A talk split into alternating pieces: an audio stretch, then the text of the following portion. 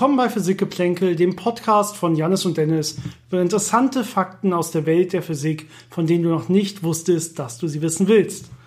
Und in unserer heutigen Folge geht es über die allgemeine Relativitätstheorie.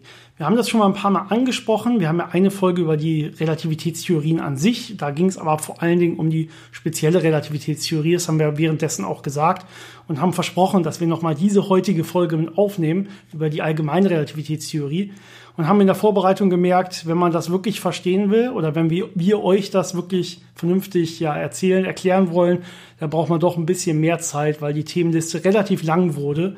Dementsprechend, wir hoffen, ihr habt sehr viel Spaß dabei heute. Uns macht es auf jeden Fall eine Menge Spaß, aber es steckt auch ein Haufen Arbeit drin. Die Geschichte der allgemeinen Relativitätstheorie beginnt aber in Wirklichkeit schon mit der Geschichte der speziellen Relativitätstheorie, die, wie wir in der äh, passenden Folge dazu ja besch äh, beschrieben haben, vor allen Dingen ja die Lichtgeschwindigkeit ähm, als Hobbes-Axiom hat es die Lichtgeschwindigkeit als ja, konstante Geschwindigkeit festgestellt, egal in welchem nicht beschleunigten Bezugssystem man ist. Das heißt, Inertialsystem haben wir das benannt. Und dementsprechend hängen die Geschwindigkeiten aller anderen äh, Bezugssysteme, die mit kleinerer Geschwindigkeit als der Lichtgeschwindigkeit unterwegs sind, hängt vom Beobachter selber ab und von dem Bezugssystem des jeweiligen Beobachters.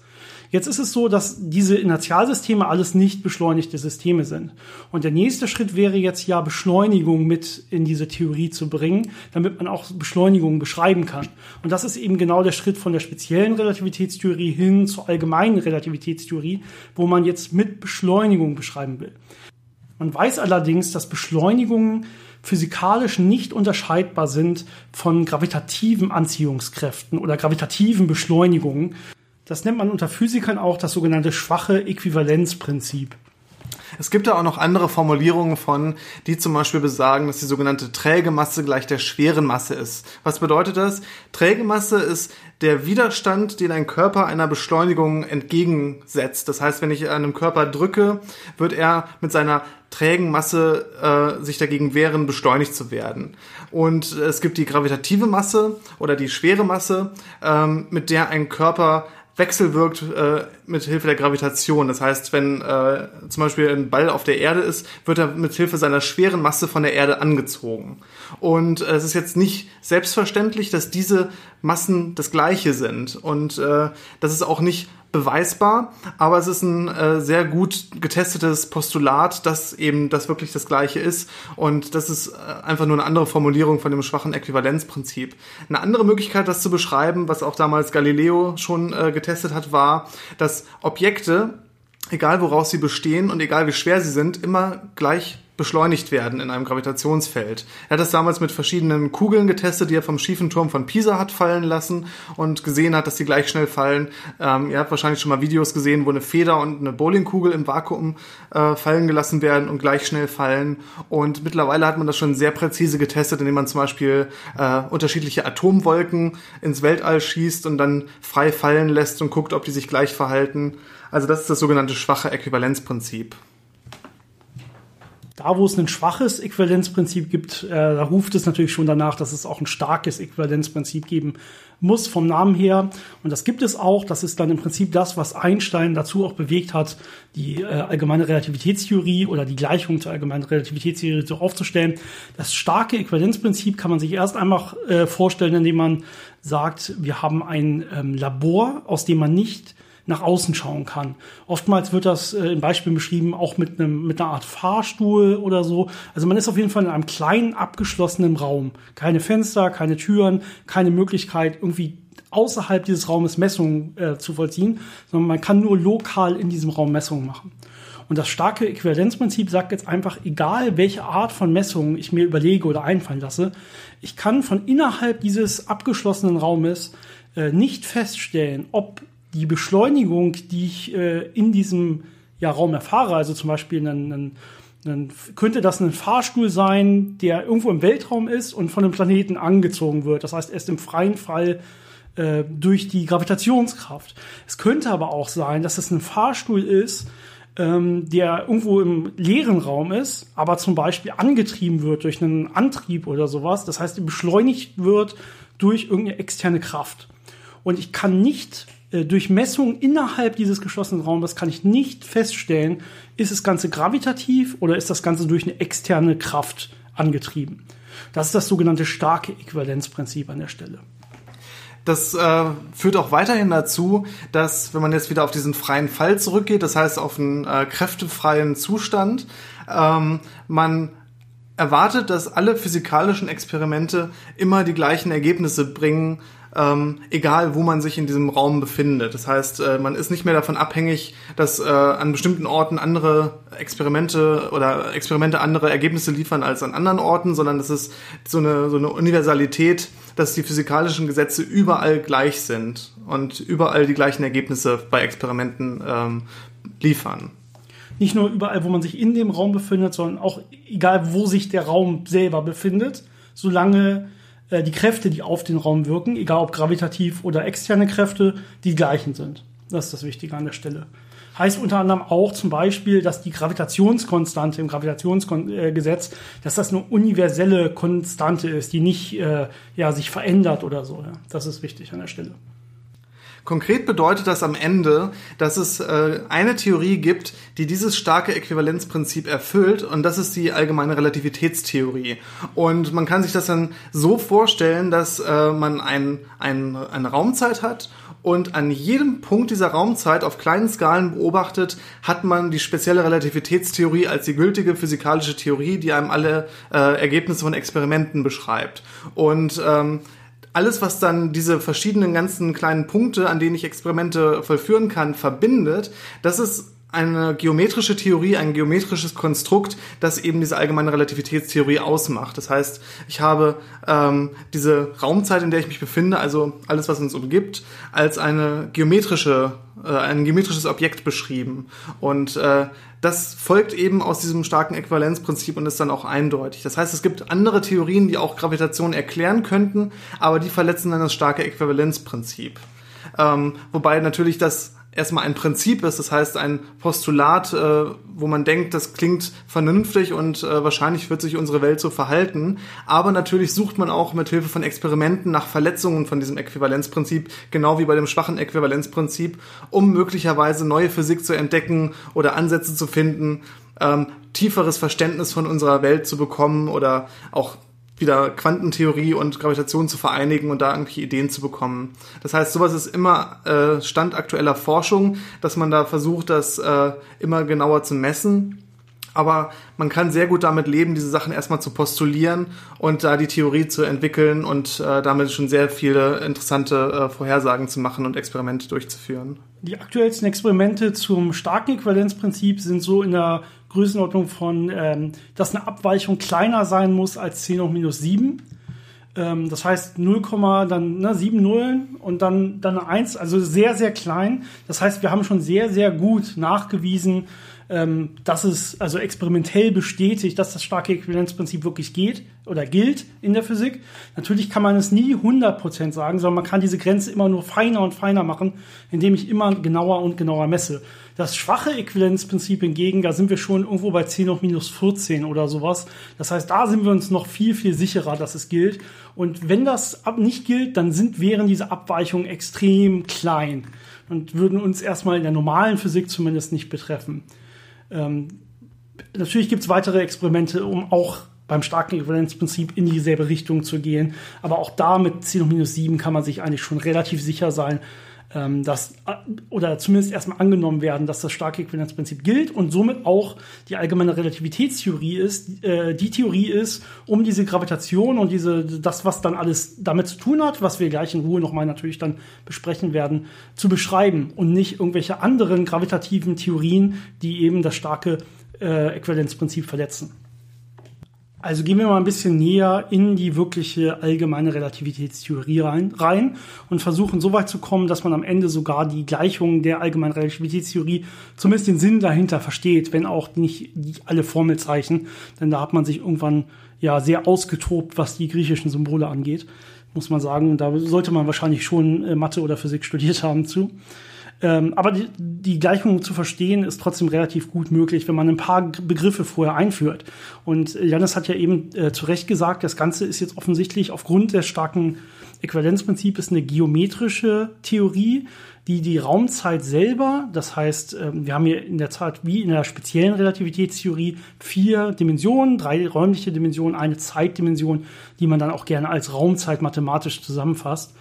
Ähm, und die sind jetzt, haben jetzt geometrische Eigenschaften. Das heißt, der Raum selber kann sich jetzt quasi verformen, kann sich krümmen. Also muss nicht immer, man nennt das flach sein, wobei flach für einen dreidimensionalen Raum ist, äh, sich natürlich ein bisschen schwerer vorzustellen als für einen zweidimensionalen Raum. Da kann man wieder dieses vielleicht so ein Papierbeispiel bringen, wenn man ein Blatt Papier hat, das wäre dann ein flacher zweidimensionales Raum. Das kann man jetzt auch verformen.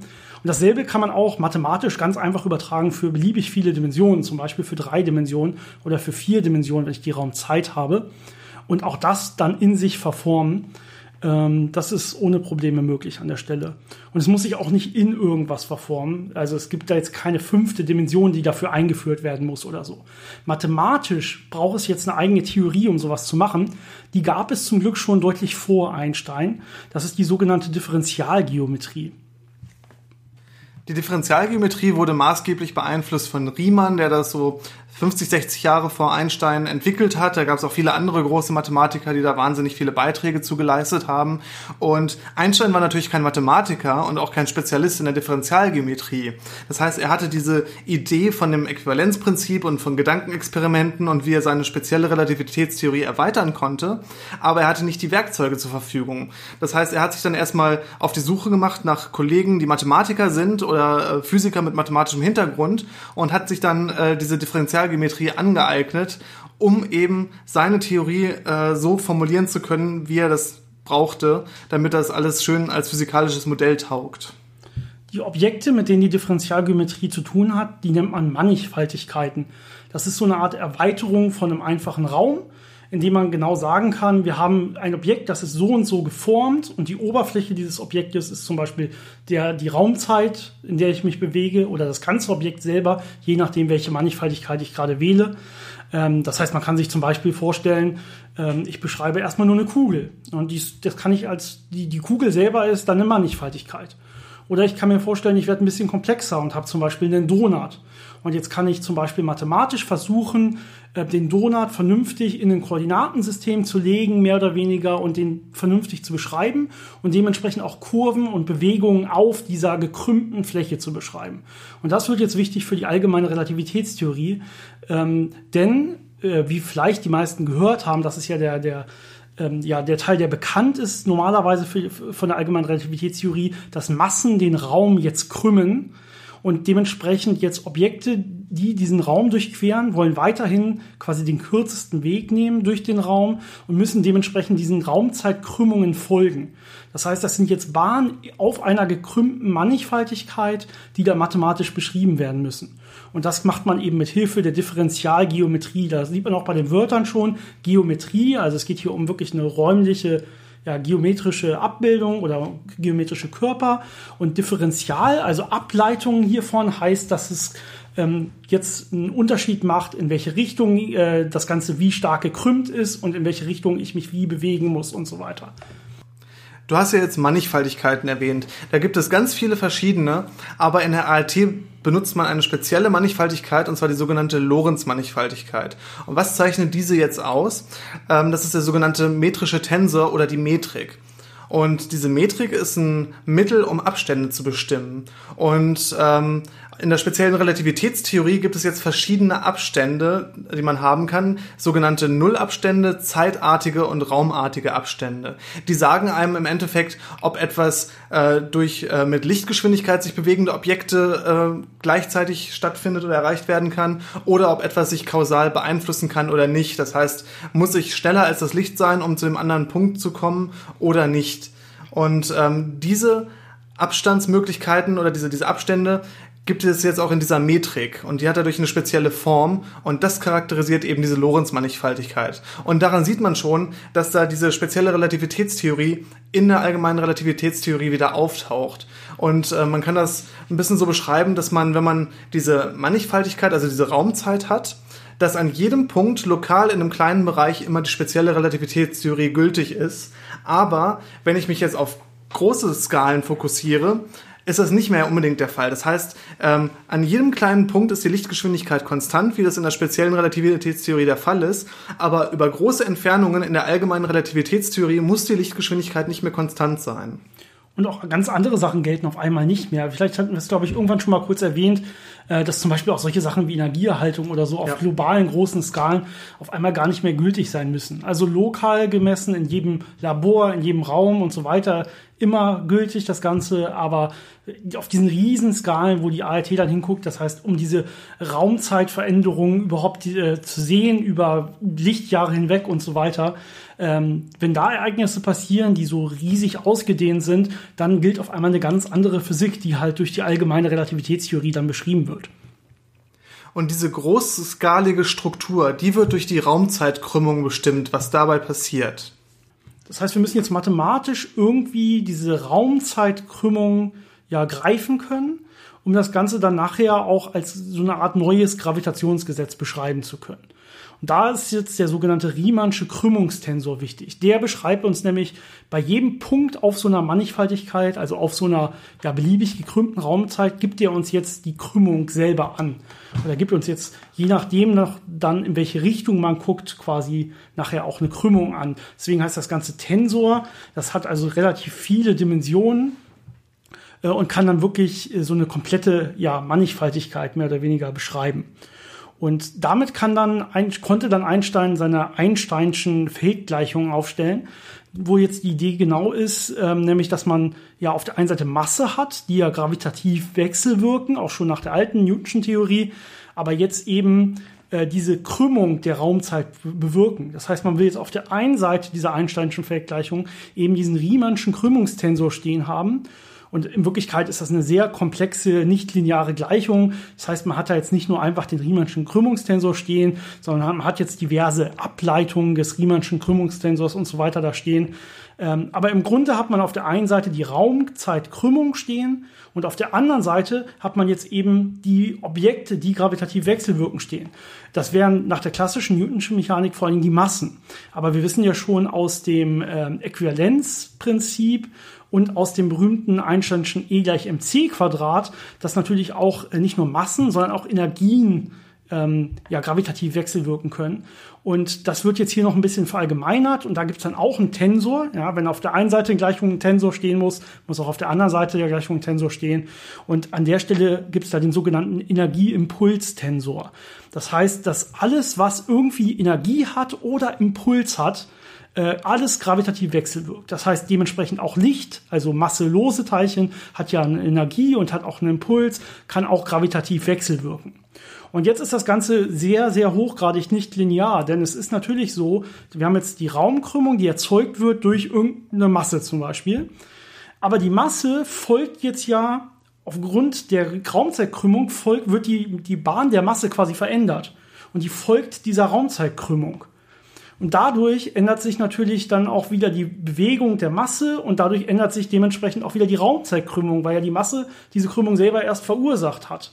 Das heißt, das Ganze ist so ein ja nicht lineare Wechselwirkung hin und zurück, hin und zurück, so ein selbstkonsistentes System nachher, was sich aber ja so so so zusammen aufbauen muss mehr oder weniger. Das heißt, sowohl Massen krümmen den Raum, als auch dann die Raumzeitkrümmung sagt vorher, wie sich die Massen nachher verhalten müssen. Ja, und das geht beliebig hin und her. Dementsprechend ist das Ganze relativ schwierig zu machen und man probiert jetzt aus diesen Gleichungen, die Einstein da gefunden hat, also die auf der einen Seite den Energieimpulstensor haben, auf der anderen Seite die Raumzeitkrümmung, kann man jetzt probieren, zum Beispiel Lösungen rauszukriegen, die uns was über unser, ja, unser Universum aussagen. Das Problem dabei ist natürlich jetzt auch noch, da diese Gleichungen nicht linear sind, ist es nicht ganz so einfach, wenn man eine Lösung gefunden hat, ähm, dann darauf zum Beispiel äh, neue Lösungen zu finden, weil zum Beispiel super, das klassische Superpositionsprinzip hier auch nicht mehr gilt. Das heißt, wenn ich jetzt eine Lösung gefunden habe und dann noch eine andere Lösung finde, die diese Einsteinschen Feldgleichung löst, dann ist es nicht mehr so, dass auch die Summe dieser beiden Lösungen äh, wieder eine neue Lösung sind. Damit konnte man zum Beispiel bei der Maxwell-Gleichung relativ schnell ganz viele verschiedene Lösungen finden und äh, ganz viele tolle, ja, Effekte beschreiben, die man dann auch messen konnte und so weiter. Das ist alles deutlich schwieriger bei diesen hoch, ja nicht linearen Einsteinschen Gleichungen. Diese Feldgleichungen haben jetzt auf der einen Seite den Krümmungstensor und auf der anderen Seite diesen Energieimpulstensor. Man braucht den Energieimpulstensor nicht unbedingt, zum Beispiel wenn man jetzt davon ausgeht, dass man sich in einem Vakuum befindet, also keine Anwesenheit von Materie oder Energie hat, dann wird diese rechte Seite null und man bekommt ein, sagen wir, etwas einfacheres Gleichungssystem von 16 äh, gekoppelten nichtlinearen Differentialgleichungen. etwas ähm, einfacher, sehr schön. Etwas einfacher. Und ähm, das kann man dann lösen, wenn man Glück hat.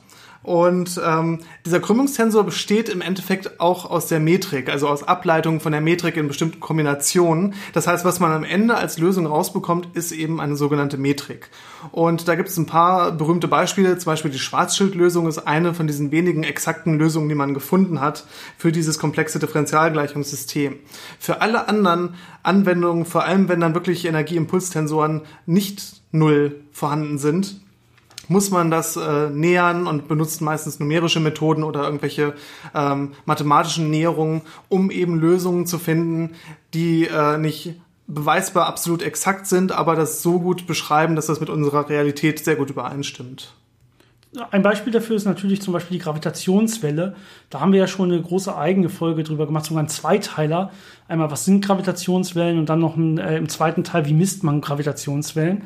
Ähm, und das ist in der Tat zum Beispiel eine Näherungslösung, wo, wie sich Gravitation oder wie sich so eine, ja, eine rotierende, stark rotierende Masse ähm, in, weit, in weiter Entfernung in Vakuum quasi dann verhält, äh, was das mit der Raumzeit macht. Das sind halt solche Wellenlösungen, die man dann da findet. Die gelten aber zum Beispiel an der Stelle nur in Näherung. Die Lösung, die man da gefunden hat, ist keine exakte Lösung der Einsteinschen Feldgleichung. Aber was man jetzt auch rausbekommt aus diesen, ja, aus diesen Feldgleichungen und aus, den, aus der Metrik selber, ist, wie sich jetzt zum Beispiel ähm, Massen oder sagen wir mal Testkörper als Physiker immer sehr gerne, sehr gut äh, äh, verhalten, wie die sich bewegen. Wir kennen ja schon aus der speziellen Relativitätstheorie, wissen wir zum Beispiel, dass sich kräftefreie äh, Körper, dass die sich mit konstanter Geschwindigkeit bewegen in so einem Inertialsystem und dann geradlinig durch den Raum einfach gehen. Jetzt ist die Frage, wie bewegen die sich denn, wenn der Raum selber gekrümmt ist? Da müsste man ja sagen können, wie folgen die der Krümmung? Da würde man irgendwie denken, ja, irgendwie auf kürzestem Weg wollen die immer von A nach B kommen. Was heißt kürzester Weg? Ja, haben wir ja schon gelernt. Das kann man irgendwie über die Metrik dann beschreiben, was Abstände voneinander sind. Das heißt, man kann gucken, welches ist denn der kürzeste Abstand von einem Punkt zum anderen über so einen gekrümmten Raum und dem wird dann dieses Teilchen, dieses kräftefreie Teilchen über diese Metrik folgen, über diesen gekrümmten Raum. Und ähm, diese Bahnen, diese kräftefreien Bahnen entlang ähm, eines, eines gekrümmten Raumes, die nennt man dann Geodeten.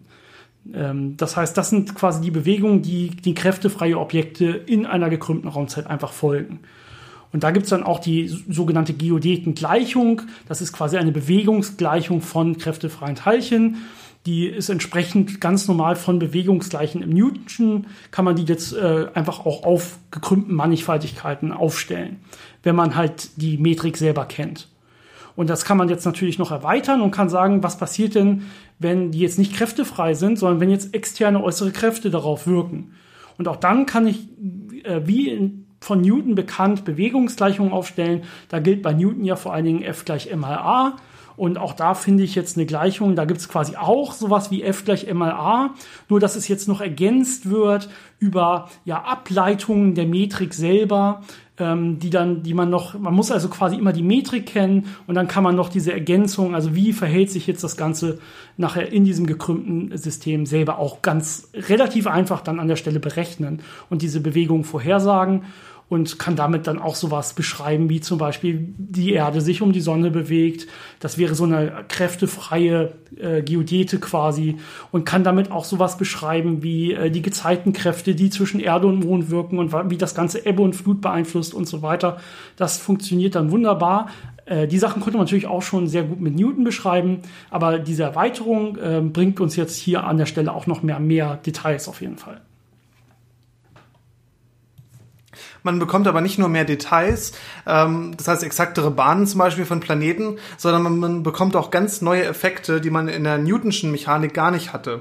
Ein Beispiel davon ist die sogenannte gravitative Zeitdilatation. Zeitdilatation hatten wir ja schon mal in einer eigenen Folge und auch in einer speziellen Relativitätstheorie-Folge ähm, gemacht. Das könnt ihr euch ja nochmal angucken, wie das in der äh, speziellen Relativitätstheorie äh, stattfindet. Aber in der allgemeinen Relativitätstheorie gibt es diesen Effekt auch aufgrund der Anwesenheit von Massen. Das heißt, ich befinde mich in einem Gravitationsfeld von einer Masse und äh, meine Zeit geht unterschiedlich, je nachdem, wo ich mich in diesem Gravitationsfeld aufhalte. Ähm, zum Beispiel, wenn ich äh, auf Seelevel äh, wohne oder auf den, in den Bergen wohne, geht die Zeit unterschiedlich. Das heißt, weiter unten im Gravitationspotenzial, das heißt auf Seelevel, geht die Zeit langsamer aufgrund der Gravitation. Und das kann man sogar messen. Mittlerweile mit äh, den besten Atomuhren kann man diesen Abstand, äh, diesen Unterschied auf einem Abstand von 10 Zentimetern messen. Äh, man hat das dann gemacht, indem man zwei Atomuhren synchronisiert hat und die eine mit einem Wagenheber 10 Zentimeter hochgehoben hat. Und man hat dann gesehen, dass diese Uhren nicht mehr synchron laufen, sondern einen Zeitunterschied zeigen. Das heißt, diese Zeitdilatation ist messbar und ist ein äh, Effekt, der eben nur durch die ART ähm, kommt und verstanden werden kann. Und daraus folgend gibt es die sogenannte gravitative Rotverschiebung. Ähm, und zwar besagt das, dass wenn man Licht hat, das sich ähm, von der Erde wegbewegt, also in diesem Gravitationsfeld äh, sich bewegt, ähm, bei der Entfernung von einem massiven Objekt Energie verliert, das heißt eine größere Wellenlänge bekommt. Das heißt, rot verschoben wird. Wenn man sich das nochmal mit der Raumzeitkrümmung vorstellt, Masse krümmt ja jetzt den Raum. Das heißt, wir haben jetzt zum Beispiel die Erde, die diesen Raum um sich herum krümmt. Und die Erde sitzt jetzt im Mittelpunkt dieser Krümmung. Das heißt, wenn jetzt Licht von der Erde zum Beispiel weg will, muss es erst diese Raumzeitkrümmung hochklettern. Und dabei verliert es Energie. Das, wenn Licht Energie verliert, dann wird es normalerweise rot verschoben. Es bleibt ja bei der gleichen Geschwindigkeit. Dementsprechend hat es nur eine Chance, Energie zu, äh, zu verlieren, wenn es die Wellenlänge vergrößert. Das nennt man rot verschoben, weil rot im sichtbaren Spektrum eben bei den längeren Wellenlängen ist. Deswegen, aber man nennt das eigentlich immer rot verschoben, quasi auch für Licht, was in Wirklichkeit schon viel größere Wellenlängen hat als rot nennt man es trotzdem rot verschieben, wenn es zu größeren Wellenlängen geht, auch wenn da rot auf der anderen Seite wäre. Das hat sich in der Physik einfach so eingebürgert, dass man sagt, an der Stelle rot verschoben, wenn es Energie verliert. Das heißt, ähm, ja, diese, diese Rotverschiebung ist jetzt zum Beispiel eine Sache, die man auch nutzen kann für Kosmolo um Kosmologie zu betreiben, um zum Beispiel zu sagen, wie viel ja, Energie verliert ein Licht, wenn es in der Nähe eines Planeten langläuft. Dann kann man Sachen über das Gravitati Gravitationspotenzial dieses Planeten zum Beispiel aussagen. Anders, äh, andere Effekte kann man auch dafür ausnutzen, zum Beispiel den sogenannten Gravitationslinseneffekt. Das ist ein Effekt, der auch die, ja, äh, ausnutzt, dass quasi Licht gerade Wege probiert zu nehmen, äh, oder beziehungsweise eben nicht gerade, sondern der Raumzeitkrümmung zu folgen. Das ist ja die Idee. Das heißt, für, für das Licht gesehen gerade Wege zu nehmen. Aber für äußere Betrachter würde es natürlich so sein, dass es, wenn, wenn Licht in der Nähe eines sehr starken, sehr großen, sehr schweren Sterns lang fliegt, dass das Licht auf so einer halb gekrümmten Bahn um diesen Stern herumfliegen würde. Einfach nur, weil es der Krümmung folgt, der natürlichen Krümmung der Raumzeit durch diesen Stern verursacht. Ähm, und dementsprechend ist es wie so eine Art Linseneffekt, dass das Licht, was jetzt von hinter diesem Stern kommt, um diesen Stern herum gebeugt wird. Und wenn man das jetzt von weit weg, zum Beispiel von der Erde aus beobachtet, sieht man eben diesen Linseneffekt, äh, wenn ja ein Stern weit, weit weg ist, Licht schickt und dann dieses Licht an einem anderen großen Objekt vorbeiläuft. Und dadurch kann man dann auch wieder so, so Sachen bestimmen, wie halt äh, Masse des Sternes, um den es herumgelaufen ist, zum Beispiel. Es gibt auch ganz schöne Bilder zu sogenannte Einstein-Kreuz oder Einstein-Ringe, wenn man ein sehr massives Objekt, zum Beispiel eine Galaxie hat, äh, die man beobachtet und genau dahinter befindet sich noch eine andere Galaxie, die wesentlich weiter entfernt ist, dann sieht man eben diese Galaxie, die sich dahinter befindet, als so ein Ring oder als mehrere Bilder von dieser Galaxie, weil eben das Licht, das von dieser hinteren Galaxie zu uns kommt, um diese vordere herumgebeugt wird. Das ist wie eine äh, Linse in der Optik. Ähm, und genau wie in der Optik gibt es dabei nicht nur diese Ablenkung des Lichtes äh, durch massive Objekte, sondern auch eine Verzögerung. Das heißt, das Licht braucht länger, um an diesem schweren Objekt vorbeizukommen, als wenn es einfach nur äh, geradeaus seiner Bahn folgen würde. Das nennt man dann die Shapiro-Verzögerung. Ähm, die hat man auch schon im Sonnensystem gemessen, indem man Mikrowellen an der Sonne vorbeigeschickt hat. Und das ist äh, sehr interessant, dass es relativ analog einfach zur normalen Optik ähm, sich verhält in der Gravitation. Genau, wo wir gerade bei kosmologischen Anwendungen sind von dieser allgemeinen Relativitätstheorie, da dürfen natürlich auch eigentlich schwarze Löcher nicht fehlen, auch wenn die Existenz von schwarzen Löchern auch schon bei Newton gegeben ist, wobei man sagt, dass Newton sich da, also wenn man das die reine Newtonsche Mechanik anwendet, dass da so ein, so ein paar Vorfaktoren quasi falsch sind, die dann erst durch die allgemeine Relativitätstheorie dann wirklich mit den Realitätsmessungen quasi übereinstimmen. Aber wenn ihr mehr über schwarze Löcher wissen wollt, wir haben eine unserer ersten Folgen war schwarze Löcher. Ich bin mir nicht ganz sicher, wie gut die damals war. Jeder fängt mal irgendwie ein bisschen kleiner an und muss ein bisschen dazu lernen. Aber hört euch die äh, Folge über schwarze Löcher nochmal an dazu. Da haben wir ja schon viel, viel darüber geredet. Eine weitere Gruppe von interessanten Effekten, die äh, nur in der allgemeinen Relativitätstheorie vorkommen, äh, sind zum Beispiel der sogenannte Frame Dragging und der Lense-Tiring-Effekt. Das sind Effekte, die daherkommen, dass zum Beispiel ein Körper sich dreht in dieser Raumzeit und dabei die Raumzeit so ein bisschen äh, ver vertwistet, verdreht, also ein bisschen mit sich mitzieht, eben diese, diese ähm, Bezugssysteme mit sich mit zieht, deswegen Frame Dragging. Und ähm, das hat unterschiedliche Effekte, zum Beispiel auf rotierende Körper, die sich um einen Stern bewegen. Das ist dann der sogenannte Lense-Tiring-Effekt. Und da gibt es noch ganz andere Analogien zum Elektromagnetismus, wie rotierende Objekte miteinander wechselwirken und wie rotierende Objekte äh, auf äh, Kreisbahnen äh, ihr Verhalten ein bisschen verändern und dann äh, eben die, die Ausrichtung der Rotationsachse sich verändert und solche Geschichten. Da gibt es ganz viele interessante Beispiele, die sehr klein sind, die Effekte, deswegen meistens nicht äh, für den Alltag relevant sind, aber äh, von der Physik her sehr, sehr interessant sind. Und da gab es auch viele schöne Experimente zu. Ja, und eben auch immer Tests der allgemeinen Relativitätstheorie darstellen, weil die ja quasi vorhergesagt werden durch die allgemeine Relativitätstheorie und die auch in keinen anderen Theorien so erstmal vorkommen und dann auch immer sehr schön, wenn man dann experimentell diese minimalsten kleinen Effekte dann wirklich bestätigen kann. Das gibt einem immer sehr viel Vertrauen in die Theorien, mit denen man dann arbeitet an der Stelle. Äh, wenn man das Ganze ein bisschen globaler betrachtet äh, dann, und wirklich die Kosmologie als Ganzes anguckt, da gibt es dann noch eine Sache, nämlich die sogenannte kosmologische Konstante in den Einsteinschen Feldgleichungen, die wir oben, also vorher, als wir das Ganze beschrieben haben, ein bisschen vernachlässigt haben oder nicht, nicht erwähnt haben. Es gibt nämlich neben diesen äh, auf der einen Seite der Gleichung Krümmungstensor, auf der anderen Seite der Gleichung der Energieimpulstensor, gibt es in Wirklichkeit noch eine, einen weiteren Term in den Gleichungen, nämlich ein Term der kosmologischen Konstante und der beschreibt im Prinzip eine ja, globale Ausdehnung des Universums selber. Und diesen, diesen Term hatte Einstein, also erstmal mathematisch gesehen macht es Sinn, dass dieser Term da mit drin steht, wenn man das Ganze sauber herleitet. Äh, aus den Voraussetzungen, die Einstein sich da gesetzt hat. Und es gibt erstmal keinen Grund, dass der Null ist. Einstein selber hat diesen Term mit reingenommen und hat die kosmologische Konstante, die kann man im Prinzip so, hat er so gewählt, dass das Universum sich eben nicht ausdehnt, sondern dass die Größe des Universums konstant ist, weil er das als das Natürlichste empfunden hat und er keinen ja, Hinweis darauf hatte, dass es irgendwie anders sein sollte. Ähm, daraufhin wurde das mit der kos kosmologischen Konstante mehr oder weniger erstmal vernachlässigt und quasi verworfen. Und auch bei den ganzen ja, Probieren der Lösungsfindung und so weiter muss man das Ganze so erstmal nicht berücksichtigen. Ähm, inzwischen wissen wir allerdings, das Universum global gesehen äh, dehnt sich aus. Das heißt, diese kosmologische Konstante hat nicht diesen Wert, dass das Universum konstant ist, sondern eben einen anderen, leicht anderen Wert, die dafür sorgt, dass das Universum, dass die Raumzeit selber sich quasi ausdehnt. Das heißt, wenn ich zwei Punkte im Universum habe, die sehr weit voneinander entfernt sind, dann ändert sich der Abstand zwischen diesen beiden Punkten, ohne dass die beiden die beiden Massen, die ich da betrachte, selber beschleunigt oder irgendwie verändert würden, sondern es ist wirklich ein Raumzeiteffekt des Universums selber, der da passiert der dafür sorgt, dass das Universum sich ausdehnt. Das hat dann mit der sogenannten dunklen Energie zu tun, die dafür verantwortlich sein soll, aber in Wirklichkeit weiß man da noch nicht, noch nicht wirklich was genaueres drüber. Man kann das Ganze messen, indem man die äh, Rotverschiebung anguckt von sie, äh, sehr weit entfernten Objekten.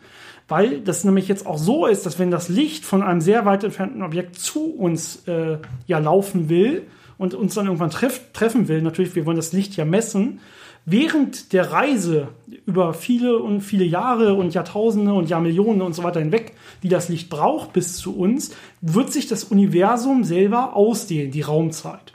Das heißt, das Licht wird hier auch, die Wellenlänge dementsprechend wird ein bisschen gestreckt. Das heißt, das Ganze wird auch rot verschoben.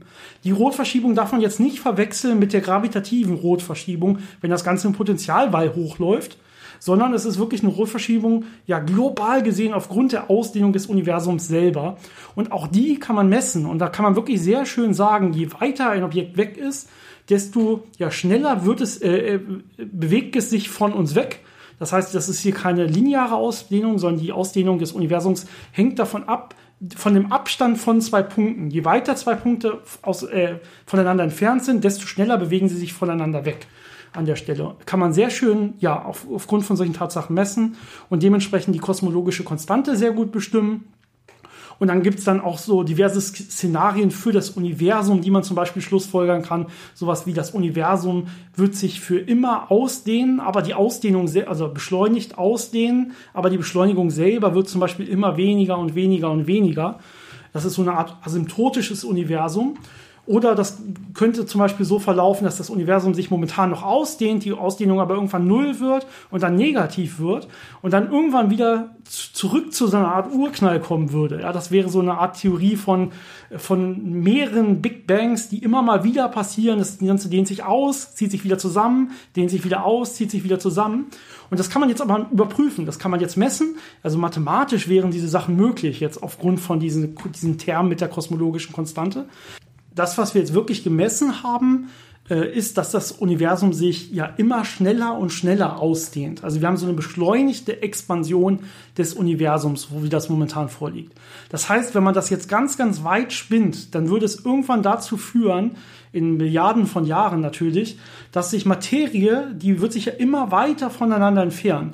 Das heißt im Prinzip die, die Dichte des Universums, also sowas wie Materie pro Kubiklichtjahr oder sowas, wenn man das so sehen will, würde immer weniger werden und irgendwann wären, wären quasi alle ziemlich alleine im Universum, egal wo man sich befindet. Also alles driftet quasi voneinander weg. Ähm, das wäre momentan eine Art Ende des Universums, so wie das unsere aktuellen Theorien und Messungen hergeben an der Stelle. Aber das ist natürlich sehr, sehr weit gedacht. Spielt für uns Menschen hier aktuell in unserer Situation natürlich überhaupt keine Rolle. Äh, passend zu dieser ja, Ausdehnung des Universums und der dunklen Energie und der kosmologischen Konstante hat uns übrigens hier eine Zuschauerfrage oder eine Zuhörerfrage, muss man sagen, als Podcaster äh, erreicht, die wir, die hier super passen, die dementsprechend einmal ganz kurz vorlesen lesen möchte. Vielen Dank hier für, für Ralf. Wenn uns andere ähm, Fragen stellen wollen, gerne immer per E-Mail physikgeplänke.gmail.com, findet ihr auch nochmal in den Show Notes natürlich. Die Frage hierzu war, äh, ob diese dunkle Energie nicht das logische Gegenstück zur Gravitation sein könnte, denn die Gravitation nimmt ja mit der Entfernung ab und diese Gegenkraft, also die dunkle Energie, könnte ja einfach mit der Entfernung zunehmen und dementsprechend wüsste man dann, was die dunkle Energie ist, mehr oder weniger. Ja, ich glaube, das ist gar nicht mal so falsch gedacht. Also das logische Gegenstück zur Gravitation ist ein bisschen schwierig zu sagen, weil äh, Gravitation auch ohne dunkle Energie äh, funktioniert und diese dunkle Energie nicht nötig ist für die Theorie. Wie gesagt, diese kosmologische Konstante kann man haben, muss man aber nicht. Das ist einfach nur eine Beobachtung, dass bei uns im Universum anscheinend etwas da ist, was eben zu dieser beschleunigten Expansion führt. Und das als Gegenkraft zu sehen, ist auch nicht ganz falsch, denn ähm, man kann das als eine Art negativen Druck betrachten im Energieimpulstensor. Das heißt, etwas, was dafür sorgt, dass die Sachen auseinander gehen, also voneinander sich entfernen. Und äh, wie wir ja wissen, je weiter weg man schaut, desto schneller entfernen die sich. Das heißt, es nimmt auch mit der Entfernung zu. Ähm, ich denke, das liegt daran, dass äh, dieser Term mit der kosmologischen Konstanten proportional zur Metrik und damit zum Abstand ist. Also das ist, glaube ich, schon der richtige Gedankenansatz. Aber das Problem ist halt immer, in solchen physikalischen Theorien muss man das am Ende dann mathematisch formulieren und dann wird das relativ kompliziert. Ähm, aber das ist der einzige Weg, wie man wirklich ohne äh, Verwechslungsgefahr oder ohne Zweideutigkeiten darüber reden kann, weil alles andere dann doch sehr offen zur Interpretation ist, was man wie bezeichnet und wie man darüber denkt. Aber äh, ich glaube, das zeigt doch, dass einige Leute sich gut Gedanken darüber machen und vielleicht auch ein bisschen was aus unserem Podcast mitgenommen haben. Hoffentlich, genau. Hoffentlich. Ja, also ähm, wir hoffen, euch hat diese wöchige Folge gut gefallen. Ähm, das war es soweit zur allgemeinen Relativitätstheorie erstmal. Wir gehen sehr, sehr gerne in einem nächsten Podcast noch auf Fragen dazu ein, die von eurer Seite kommen. Also wie gesagt, eine E-Mail könnt ihr uns schreiben, ihr könnt auch uns bei Instagram oder bei Facebook schreiben. Und am meisten freuen würden wir uns natürlich, wenn ihr uns äh, teilt, wenn ihr uns liked, wenn ihr uns äh, euren Freunden und Kollegen sagt, dass wir vielleicht ein hörbarer Podcast sind. Das hilft uns immer am meisten. Und natürlich, wenn ihr uns auf Patreon unterstützt, unsere Patreon-Seite für Sickeplänkel, äh, für ein Euro könnt ihr da schon zum Beispiel mit abstimmen, was denn unsere nächsten Themen sein müssten. Wir orientieren uns immer relativ stark an dieser Liste, auch wenn das nicht ja 100% immer gegeben sein muss. Aber es hilft uns auch sehr zu erfahren, was ihr denn zum Beispiel hören wollt. Ja, an der Stelle ansonsten noch eine sehr schöne Woche wie immer und wir sehen uns hoffentlich nächste Woche wieder. Bis zum nächsten Mal.